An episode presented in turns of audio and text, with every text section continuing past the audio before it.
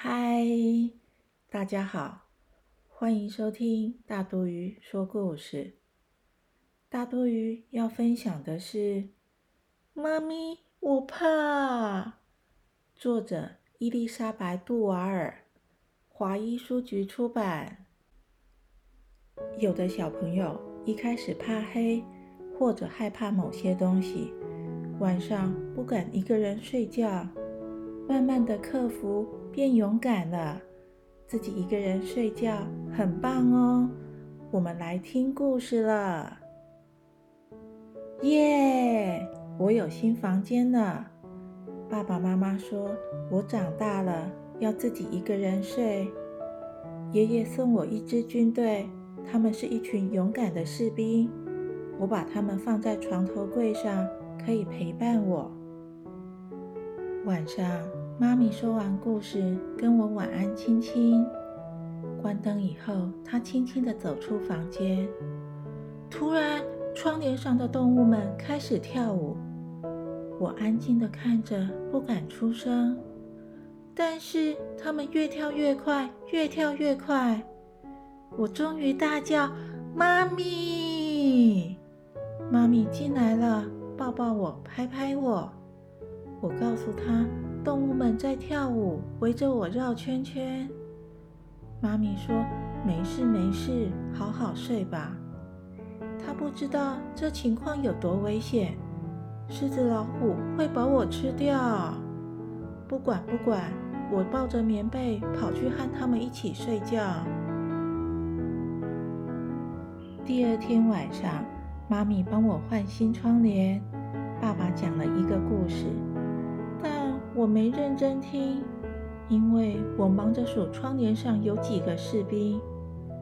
妈咪跟我晚安亲亲后，就关灯离开。这时战争开始了，我安静地看着，不敢出声。但他们非常的英勇，越打越激烈。我害怕地跑下床，士兵们拿着刀、拿着枪追着我跑。我大叫着。妈咪，妈咪进来了，抱抱我，拍拍我。我告诉他士兵的事，他说没事没事哦，好好睡吧。妈咪不知道这有多恐怖，有多严重，再继续留在我房间可能会被刀刺到。我抱着棉被，又跑去和他们一起睡觉。第三天晚上，爸爸坚持小孩子应该学习独立，该自己睡觉。妈咪就把窗帘拿下来。爸爸说了一个轻快的故事，要我放轻松，很快就会进入梦乡的。但妈咪关上灯离开后，动物们就跑出来了。一定是妈咪拿下窗帘时，它们早就藏在房间里。我闭上眼睛，又睁开，闭上，睁开，动物们还在那儿。床上、衣柜、抽屉，到处都是，怎么办呢？我看了看床头的士兵，于是我穿上将军制服，命令士兵对动物们开战。冲啊！这一场战争漫长又激烈。但我和勇敢的士兵们终于把动物们赶走，士兵们都累坏了。我把床让给他们休息。我跑到爸妈的房间，想跟他们睡，但又想想，我是将军哎，应该要和士兵们在一起的。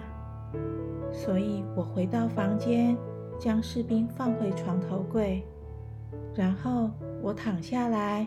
安心的睡着了。咦，小朋友，故事结束了，下次见，拜拜。